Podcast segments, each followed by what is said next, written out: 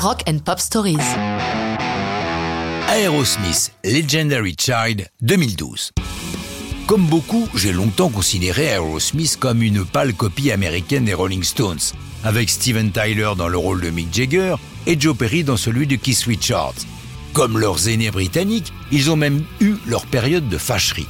Cependant, alors qu'ils ont entamé leur sixième décennie de succès quasi non-stop, nous sommes bien obligés de reconnaître qu'ils ont droit à leur place au panthéon du rock. Legendary Child est d'ailleurs la dixième chanson du groupe de Boston que je vous raconte. Lorsque cette chanson est intégrée à leur 15e album studio, Music from Another Dimension, elle a 20 ans d'existence puisqu'elle devait figurer sur l'album Get a Grip en 91, mais n'était pas vraiment finie et fut écartée. Depuis leurs expériences avec le songwriter Desmond Child, Aerosmith s'est résigné à faire appel à des aides extérieures pour l'écriture des chansons. Décision qu'auraient peut-être dû prendre aussi les Stones, mais ça, c'est un avis personnel. Pour Legendary Child, c'est le Canadien Jim Valence qui intervient. Il est connu entre autres pour son travail avec Brian Adams, une référence de succès.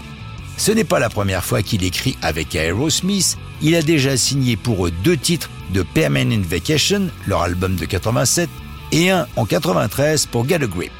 Dans Legendary Child, ils font référence à leur passé, comme cette phrase But trade them toys for other joys, clin d'œil à leur album Toys in the Attic et à leurs diverses éditions passées, And if Satan had a lady friend, her name was Mary Jane. Comme il aime le faire, pour Legendary Child, Joe Perry a utilisé un nouveau joujou, il l'a expliqué au site Artist Direct. Je suis toujours à la recherche du plus récent synthé pour guitare ou la toute nouvelle pédale. Tout ce qui peut changer le son et me donner de l'inspiration. Ça peut être le déclic pour un nouveau riff. Pour cette chanson, il y a presque 20 ans, j'avais un tout nouveau synthé et ce riff est le premier qui est venu lorsque je l'ai essayé.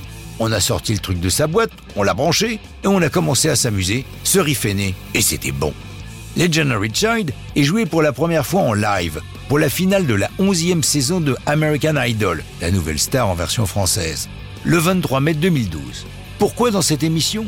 Parce que Steven Tyler est devenu l'un des jurés de ce télécrochet très populaire son choix de cette fonction fut d'ailleurs l'occasion d'une fâcherie avec Perry, celui-ci jugeant que cette participation ne contribuait guère à leur image de rocker. Legendary Child est publié le lendemain de l'émission et l'album Music from Another Dimension le 6 novembre 2012. Le précédent, Honken on Bobo, datait de 2004, mais ça, c'est une autre histoire de rock'n'roll.